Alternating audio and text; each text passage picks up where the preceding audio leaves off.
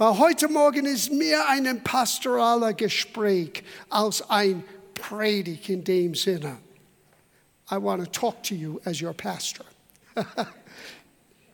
Das gibt Situationen im Leben, wo man spürt, die Gemeinde braucht ein Gespräch, um uns aufmerksam zu machen von Dingen, die unterschwellig in der Gesellschaft und manchmal versucht in der Gemeinde zu kommen, was man spürt.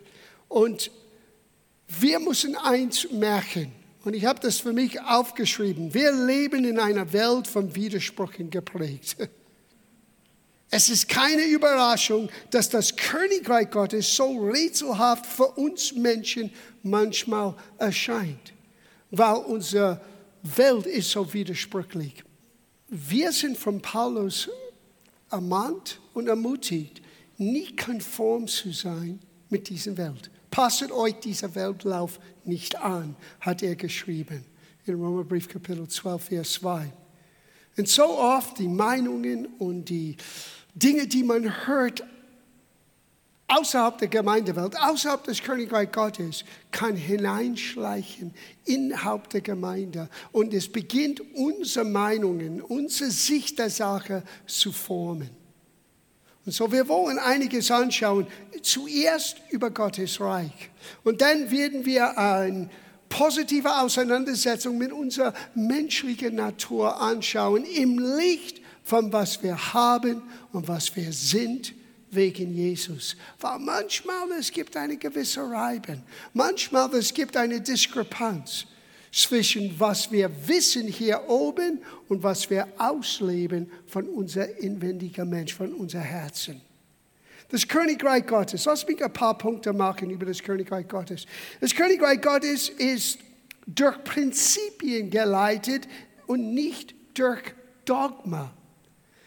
Der natürliche Mensch mag Dogma. Schwarz-Weiß, richtig oder falsch. Aber das Leben ist nicht immer so einfach in diese Schubladen zu setzen. Ich gebe euch ein paar Beispiele. Ganz klar, das Gesetz sagt, diese Frau, der in ähm, ähm, erwischt worden war, sie muss gesteinigt, laut des Gesetz Mose. Was hat Jesus gesagt? Der Einzige in der ganzen Truppe, der kein Schuld hat, der wirklich einen Stein werfen könnte, hat gesagt, ich werfe keinen Stein. Oh.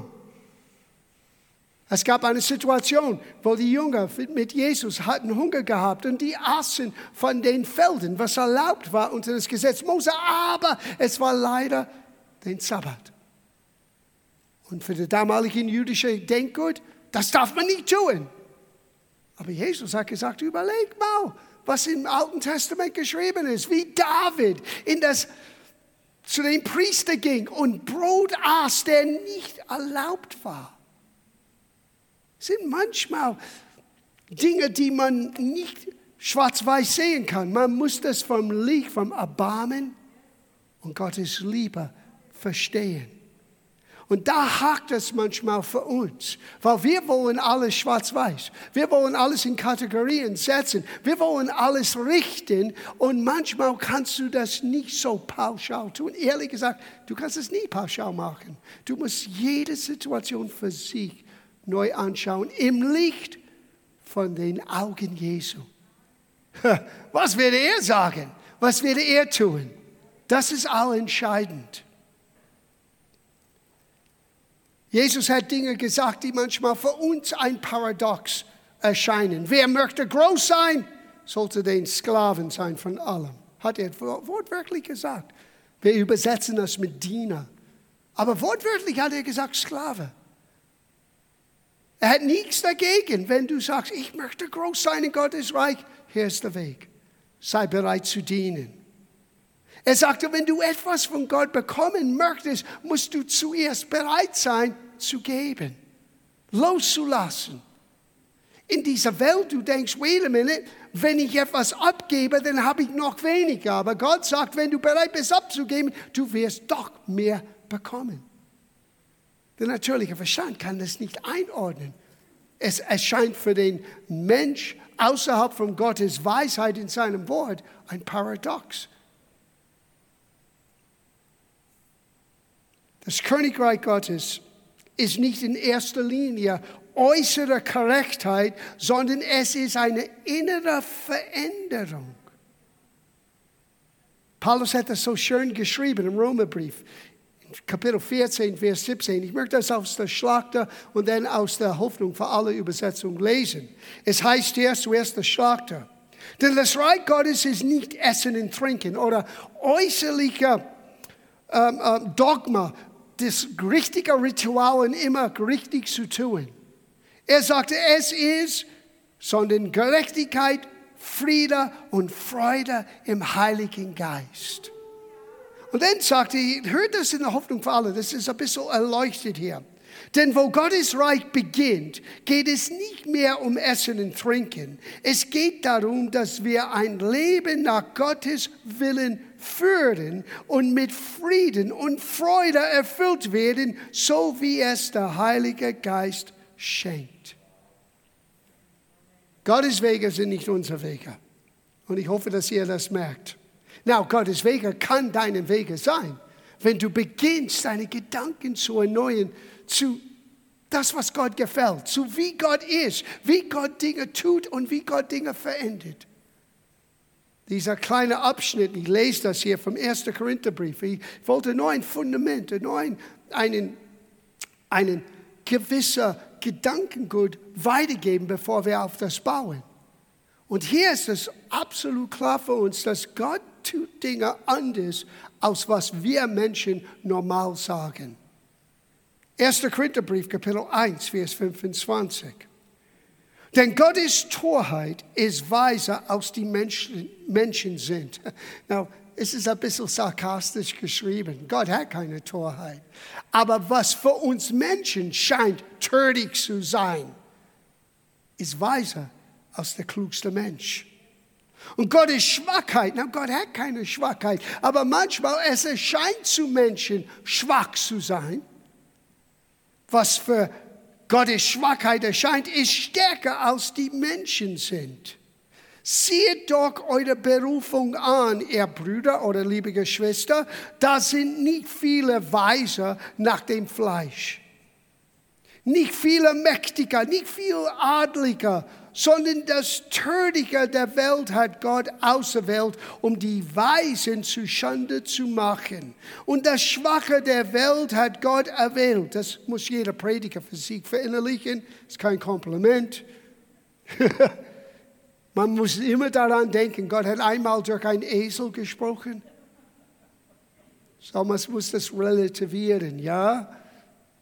Was scheint für die Welt nicht mächtig, nicht adlig, nicht klug. Gott nimmt das. Und er schenkt Gnade und durch dieser bereite Mensch kann Weisheit und Stärke und Außergewöhnliches gesagt und getan. Das ist unser Gott. Es heißt hier, und das Unedle der Welt und das Verachtete hat Gott erwählt und das, was nichts ist, damit er zunichte mache, was etwas ist, auf das sich vor Gott kein Fleisch rühme. Wir können nie und nimmer sagen, schau, was ich getan habe.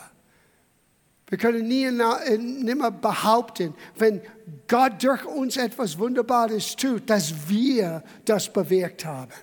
Na, Gott benutzt uns alle, er möchte uns alle benutzen, aber wir dürfen nie vergessen, es ist Gott. Es ist Gott. So, wenn wir reden von einem Königreich, in dem wir hineingetreten sind, als wir sagten, Jesus, komm in meinem Herzen, müssen wir eins merken, wie du dich benimmst in diesem Königreich, wird nicht nur dein Heute und Morgen bestimmen, sondern deine Ewigkeit. Hört diese zwei Sätze. In Gottes Reich bestimmt den Glauben, wo du die Ewigkeit verbringst. Deine Glaube wird das bestimmen. Wenn du an Jesus Christus glaubst, es bestimmt, du wirst bei Gott sein in aller Ewigkeit. Aber Dein Verhalten bestimmt, wie du deine Ewigkeit ver verbringst.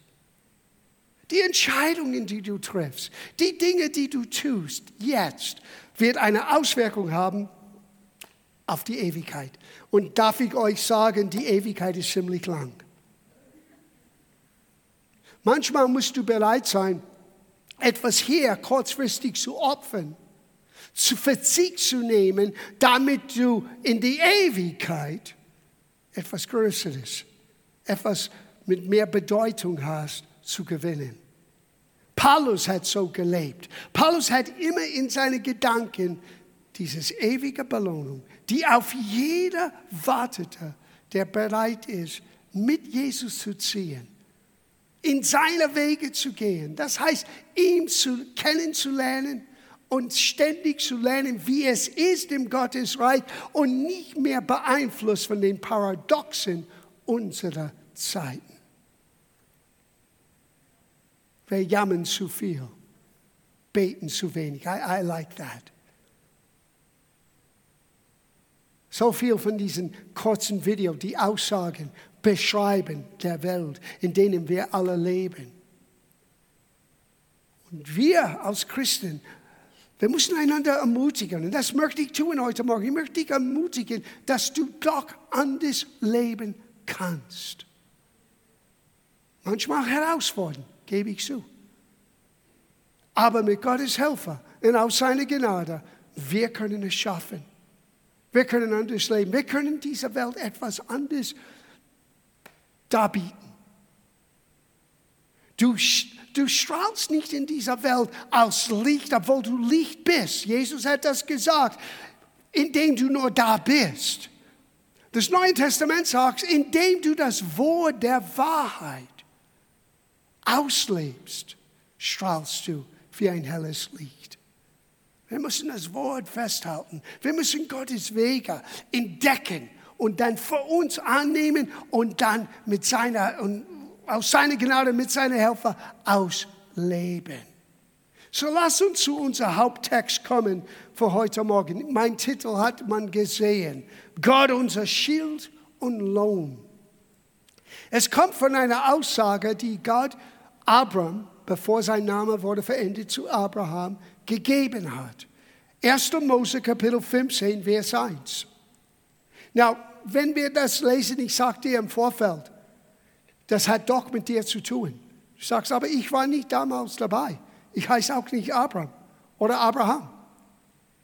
Das Neue Testament sagt uns in Galaterbrief Kapitel 3, du bist wegen deinem Glauben an Jesus, du bist gesegnet mit Abraham. Sogar Abrahams Segen gehört dir. Du bist ein Miterbe Gottes wegen Abraham. Und so Dinge, die Gott zu Abraham sagte, haben eine direkte Bedeutung und Auswirkung für dich und für mich. Und hör, was Gott sagte zu Abraham. Fürchte dich nicht, Abraham. Ich bin dir ein Schild, dein sehr großer Lohn. Gott ist beides. Ich bin dein Schild und ich bin dein sehr großer Lohn. Wir haben es gerade gesungen. Du, o oh Herr, bist ein Schild um mich. Na, der hebräische Wort Schild, wir, wir denken an ein Schild, wie hier abgemalt ist, wie ein Schild, wie ein römischer vielleicht Soldat benutzt hat der beschützt alles, was gegen uns kommt. Aber dieses hebräische Wort bedeutet etwas anderes. Dieses hebräische Wort sagt, eine umgebte Schild, 360 Grad von oben nach unten. Du bist in ein Bubble. Du bist in eine Schutzmauer hineingekommen. Ein Käfig wie diesen Schlagzeugkäfig. Du bist völlig umgeben mit Gottes Schutz. Lebst du so? Hast, das, hast du das in deinem Gehirn, wenn du aufstehst und auch den normalen Gefahren dieser Welt ausgesetzt bist? Wir können das in Anspruch nehmen. Ich brauche keine Angst zu haben. Warum? Weil Gott ist mein Schild. Er umgibt mich mit seinem Schutz, mit seiner Gunst, mit seiner Hilfe. Und nicht nur das.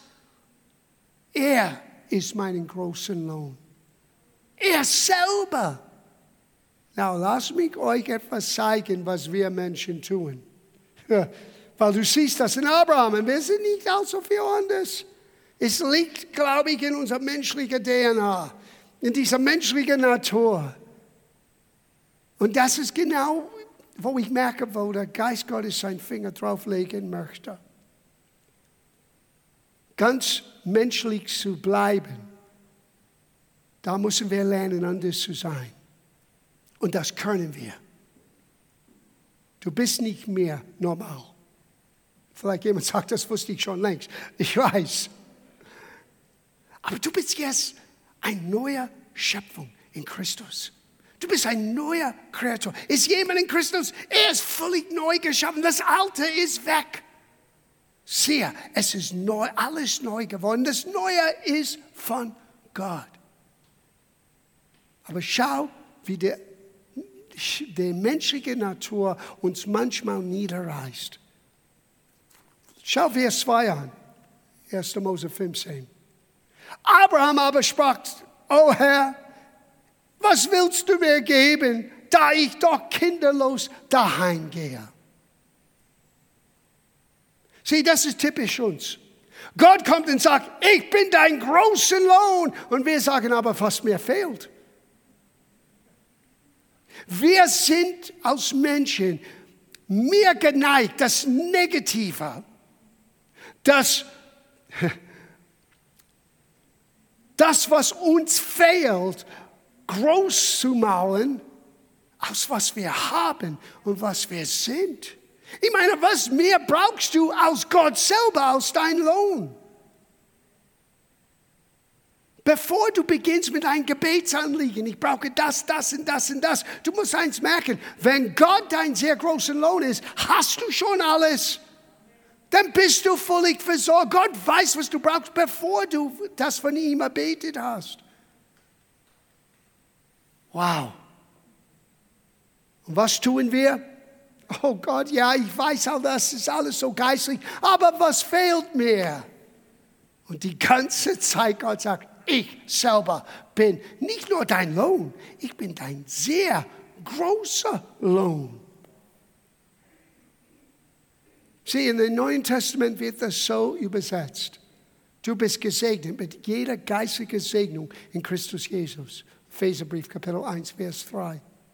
2. Petrus, Kapitel 1, Vers 3. Alles, was du brauchst für Leben und Gottseligkeit. Was heißt das? Ein Lebensstil, der Gott gefällt. Gottseligkeit, Gottseligkeit heißt nur das, was Gott gefällt. Das ist was, was Gott glücklich macht. Alles, was du brauchst, um ein solcher Leben auszuleben, hat Gott dir schon gegeben. Wie? Indem er seinen Sohn sandte. Indem Jesus zum Kreuz ging. Indem Jesus einen Preis für dich und für mich zahlte. Und jetzt ist er unser sehr großer Lohn. Und alles, was wir brauchen, hat Gott schon abgedeckt. Und du kannst das auflisten sogar.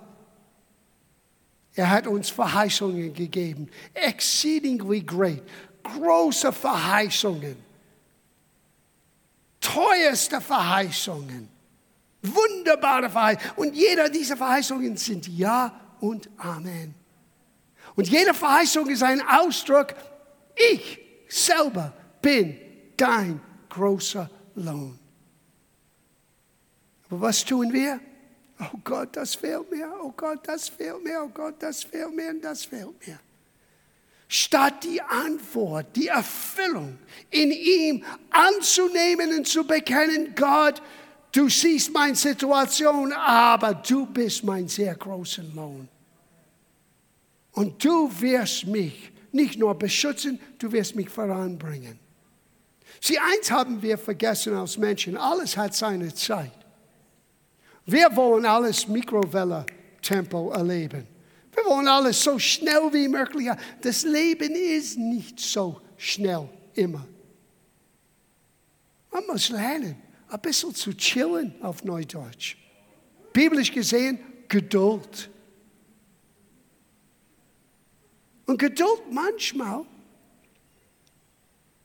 dauert ein bisschen. Ich weiß, Geduld ist das, was du brauchst, wenn du das unbedingt jetzt brauchst. Aber Geduld auszuleben heißt, ich kann mit der Verheißung glücklich sein, weil ich weiß, alles hat seine Zeit. Abraham musste das lernen.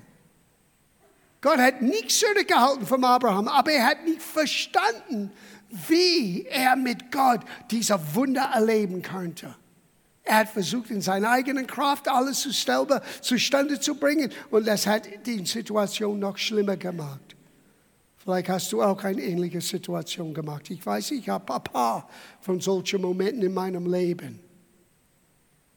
Aber wir können doch lernen, in Gott selber zu ruhen, zu wissen, wenn ich es brauche, es wird da sein. Sieh, wir in Deutschland, wir wollen, wir wollen die Brücke bauen, bevor wir da sind. Wir wollen schon die Antwort haben, bevor das Problem aufgetaucht ist. Man muss lernen, einen Schritt nach dem nächsten zu machen. Weil Gott ist dein sehr großer Lohn. Er ist dein Schild, er beschützt dich und er selber ist dein Lohn. Was du begehrst, was du denkst, dass du brauchst, was dir in deinem Gedanken fehlt, ist alles in ihm zu finden. Er ist ein sehr großer Lohn. Na, schau, wie das uns trifft hier als, als Christen. Weil ich habe das geschrieben. Es liegt in unserer Natur als Menschen, schneller dem Negativen zu vertrauen als dem Positiven. Oder dem negativen Bericht Glauben zu schenken, als etwas Gutes zu erwarten. Das Problem ist, die Liebe ist nicht so. Und die Liebe hat jetzt einen Namen. Und es ist nicht nur der Name Jesu, es ist auch deinen Namen und meinen Namen weil die Liebe Gottes ist in dein Herz hineingekommen durch den Heiligen Geist, der dir geschenkt ist. Und so, wenn wir reden von der Liebe, wir reden von unserem Benehmen, wie es sein sollte. Und jetzt werden wir sehen, wo unser Problem liegt. Mecken gehört nicht in der Gemeinde. Nicht, vergiss in der Gemeinde, in unser Leben als Christen das Negative, das Kritische, alles hinterfragen zu stellen. Das gehört nicht zu das, was ich lese in meiner Bibel. Heutzutage muss ich fragen, ich höre viel Prediger, ich höre viel Christen reden und ich frage mich, welche Bibel lesen sie? Listen, hör, was du bist jetzt wegen Jesus. Ich werde jetzt nicht das Wort Liebe reinschreiben, ich werde wir Christen hineinschreiben. Wir Christen, wir sind langmütig und gütig. Wir Christen, wir beneiden nicht. Wir Christen prauen nicht. Wir Christen blähen uns nicht auf. Wir Christen sind nicht unanständig. Wir Christen suchen nicht unser eigenen. Wir Christen lassen sich nicht erbitten. Wir Christen, wir rechnen das Böse nicht zu. Wir Christen, wir freuen uns nicht an den Ungerechtigkeit, sondern wir freuen uns an die Wahrheit, an der Wahrheit. Wir Christen, wir tragen alles. Oh, diese Corona geht so. Wir tragen alles. Hör deine Bibel. Das ist, was du jetzt bist. Der Mecker ist nicht du. Das ist der alte Natur. Das ist der Abraham, der sagt, Gott, ich weiß, dass du mein Schild und du bist mein sehr großer Lohn. Aber dieses Aber müssen wir rausgetrieben aus unseren Gedanken sein. Die Meckengesellschaft muss mit uns aufhören. Sorry when I'm preaching. Die wir Christen, wir ertragen alles. Wir glauben alles. Wir hoffen alles. Wir dulden alles. Warum? Weil groß ist der, der in uns ist, als der, der in der Welt ist. Wir sind Nachfolger Christi.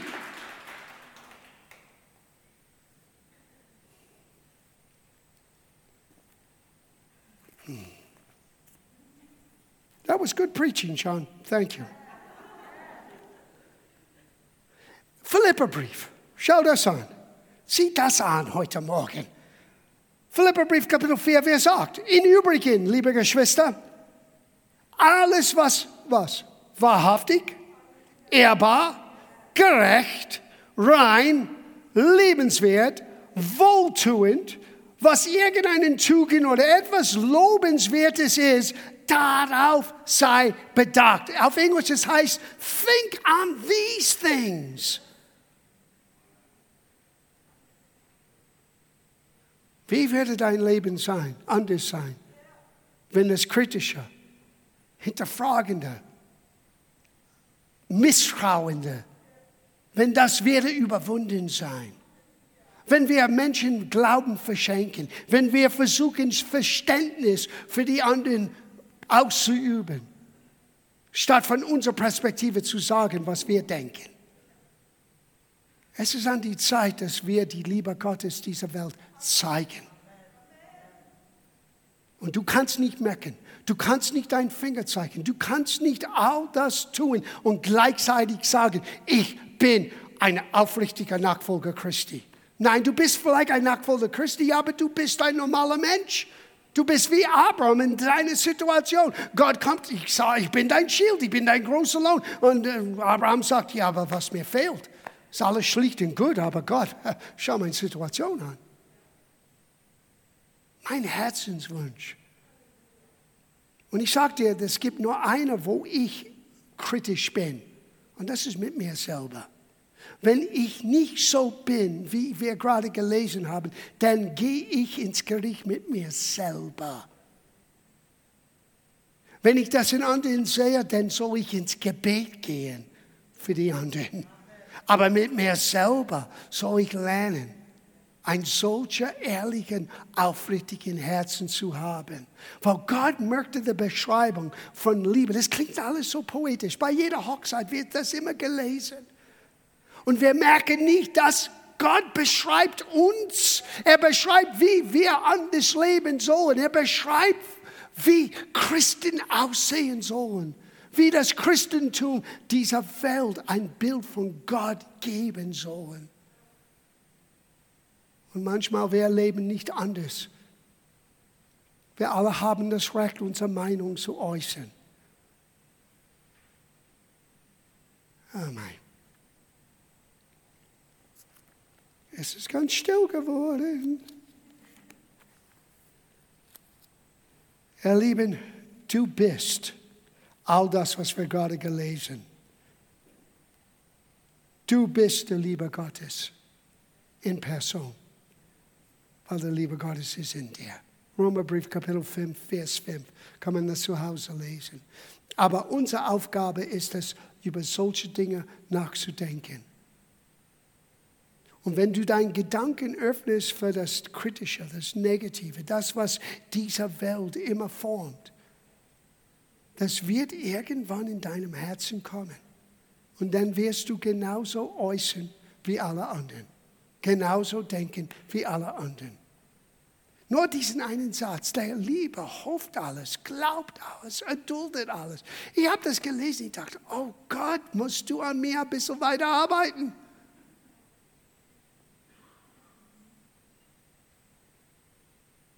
Und weißt du, was Gott sagt? Ich bin dabei. Wann ist er dabei, an dir zu arbeiten? Er arbeitet an uns, weil er möchte das zum, zum Erscheinen bringen. Diese Natur, die er uns geschenkt hat in Christus. Wow. Und er hilft uns und schenkt uns Gnade. Na, ich möchte abschließen mit diesen Gedanken. Es ist an die Zeit, dass wir erkennen, wer wir sind wegen Jesus. Nur ein paar Gedanken bezüglich unser Thema, Schild und Lohn. Psalm 28, Vers 7. Der Herr ist meine Stärke und mein Schild. Auf ihn hat mein Herz vertraut und mir wurde geholfen. Er ist mein Stärker, er ist mein Schild. Das heißt nicht, wir werden nicht herausgefordert. Das heißt nicht, dass wir nicht durch herausfordernde Zeiten gehen. Aber in all dem, Gott ist dein Schild, Gott ist dein Stärker und Gott ist dein sehr großen Lohn. Jesaja 54, Vers 14. In Gerechtigkeit wirst du erbaut werden. Na, was ist Gerechtigkeit?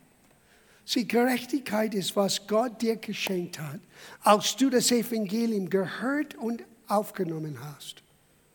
Als du sagtest, Jesus, ich möchte dich kennen, komm in mein Herz. Das Erste, was Gott dir gibt, er schenkt dir ein neues Herz, er gibt dir sein, seinem Geist und er macht aus dir ein gerechter Kind Gottes. Gerechtigkeit ist nicht unsere Leistung.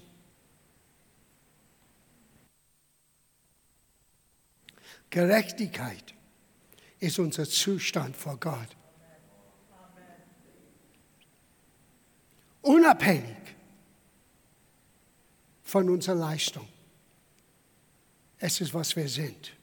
Du bist die Gerechtigkeit Gottes in Christus, weil der, der keine Sünde wüsste, Jesus, wurde zu Sünde gemacht. Wo? Am Kreuz. Damit wir jetzt die Gerechtigkeit Gottes werden.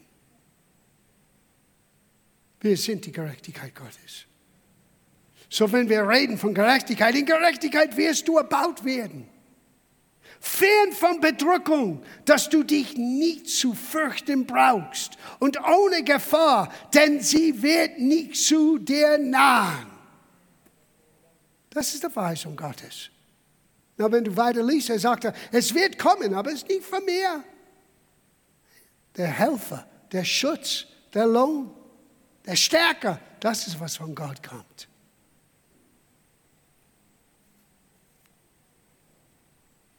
Psalm 84, Vers 11.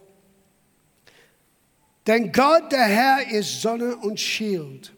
Der Herr gibt Gnade und Herrlichkeit. Wer in Unschuld wandelt, dem versagt er nichts Gutes. Gott ist derjenige, der dein Herzensträume erfüllen wirst, wenn du dein Herz in ihm hältst wenn er dein Ziel ist, wenn er dein Lohn ist. Gott wird dich überraschen. Er wird dich erwäschen mit Segnungen und dich überraschen. Aber zuerst musst du lernen, wirklich ihm aus deinem Lohn zu sehen und nicht Dinge und nicht Umstände. Er ist dein Lohn. Er ist dein Schild schließe ab mit dieser letzte, allerletzte Gedanken, die für die meisten Christen schwer, wirklich schwer ist zu verdauen. Paulus hat einiges uns erzählt von seinem Dienst. Er wurde aufgrund von einer Gemeindestreitigkeit gezwungen, seine Aufgabe als Apostel zu verteidigen. Das war, er sagte, jetzt rede ich wie ein Tor, rede ich wie ein, ein, ein Verrückter. Sollte nicht notwendig sein. Aber er hat es trotzdem getan. Und dann brachte er uns ein Geheimnis. Ich möchte das lesen. Das ist äh, 2. Korintherbrief, Kapitel 12, ab Vers 7. Und damit ich mich wegen der außerordentlichen Offenbarungen nicht überhebe, würde mir ein Pfeil fürs Fleisch gegeben, ein Engel Satans, dass er mich mit Fausten schlage, damit ich mich nicht überhebe. Na, wenn du das an der Oberfläche liest, du denkst, was hat Gott ihm anvertraut? No, Gott hat ihm das nicht gegeben.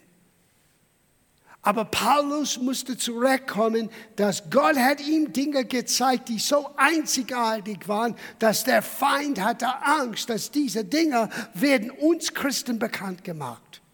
Und aus diesem Grund kam dieser nicht vom Gott gegeben, sondern vom Satan gegeben, eine Ärgernis in sein Leben, wie einen Schlag ins Gesicht ständig, wo immer er hinging, um ihm abzulenken, zu hindern, zu stoppen, zu entmutigen, das Wort Gottes zu verkündigen, wie er das tun sollte.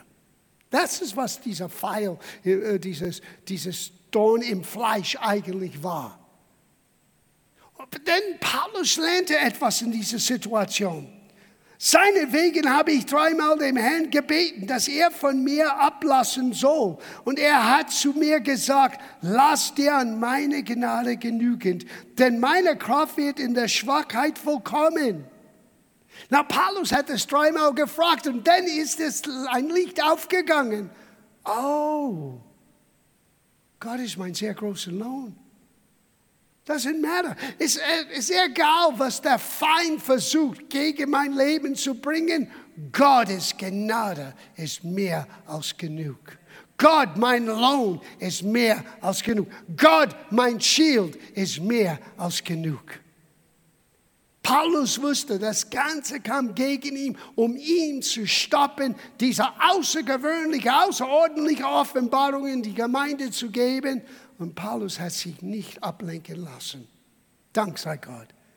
Deswegen haben wir zwei Drittel im Neuen Testament von diesem Mann bekommen, die uns zeigt, was wir haben, was wir sind, was wir tun können wegen Jesus. Wow. Und sieh, wenn wir beginnen, in dieser Liebe, in dieser Sein, das wir sind, in Christus auszuleben, der Feind wird auch gegen dich kommen. Und dann musst du lernen, wait a minute, egal was der Feind versucht zu tun, seine Gnade genug mehr.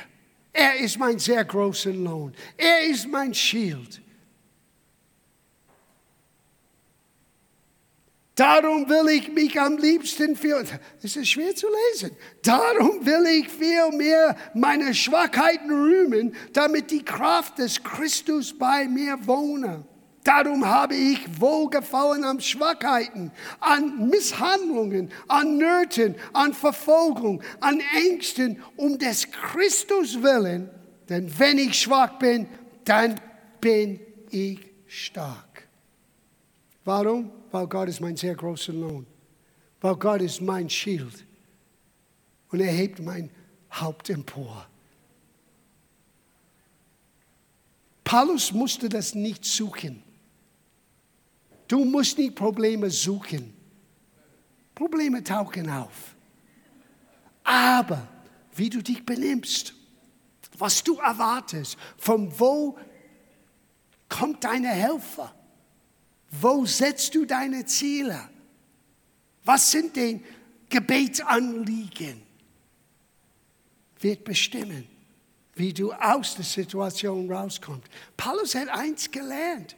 Jedes Mal, wenn der Teufel versucht, mich in der Enge zu bringen, ich schaue auf Gott und Gott bringt mich raus und ich bin besser und anders und stärker. Und du kannst es auch lernen weil er dasselbe für dich, als er war für Paulus. Jeder von uns wird herausgefordert. Jesus hat uns vorgewarnt. Er sagte, Verfolgung und, und Trübsalen kommen wegen des Wortes Willens. Sieh, wenn du wirklich dieses Wort ernst nimmst, wenn du sagst, ich bin dieser Liebe Gottes, ich bin einer, der nicht mehr meckert, ich bin einer, der alles hofft, alles glaubt, alles erduldet, ich werde mich bemühen, mit Gottes Hilfe so auszuleben. Du wirst Gelegenheit haben, das unter Beweis zu bringen. Und dann in solchen Momenten musst du merken, wait a minute, wenn ich am Ende von meinen Grenzen sind, der Grenzenlose ist mein Schild. Der Grenzenlose ist mein großer Lohn. Ich bin völlig überzeugt, dass diese Welt braucht, Nachfolger Christi zu sehen. Paulus hat gesagt, du bist ein offener Brief, Brief, gelesen von allen Menschen, weil es ist geschrieben auf deinem Herzen. Dein Lebensstil, wie du bist, nicht hier, sondern da draußen. Nicht, wenn wir denken, jemand schauen, sondern wenn niemand scheinbar schaut ist das größte Verkündigung.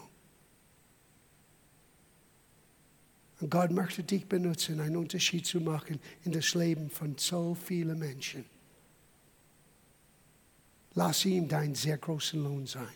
Lass ihm dein Schild sein. Lerne wie Paulus. Gar keine Angst zu haben. Sie, Paulus wollte gleich am Beginn, weil das war so unangenehm was der Teufel gegen ihn brachte. Es hat sein Leben so durcheinander gebracht. Gott, helfe, nimm das weg. Und Gott sagte, oh, mein Gnade genügt. Was heißt das? ich bin dein sehr großer Lohn, ich bin dein Schild. Nicht einmal, nicht zweimal, das dritte Mal. Paulus blickte durch und sagte, er stimmt. Bring it on, devil. No problem. Wenn ich schwach bin, ja, dann ist sein Stärke siegbar. Er hat ein Geheimnis gelernt. Gott ist mein sehr großer Lohn. Lass dieser Lohn zu, zum Ausdruck kommen. Lass diesen Lohn sichtbar sein. Und dann werden wir lernen wie Paulus. Ich habe gelernt, in meiner Schwachheit, in meiner Begrenztheit zu rühmen, weil dann erlebe ich die Stärke Christi. Und das ist, was du brauchst, das ist, was ich brauche, das ist, was diese Welt braucht. Die Stärke Christi.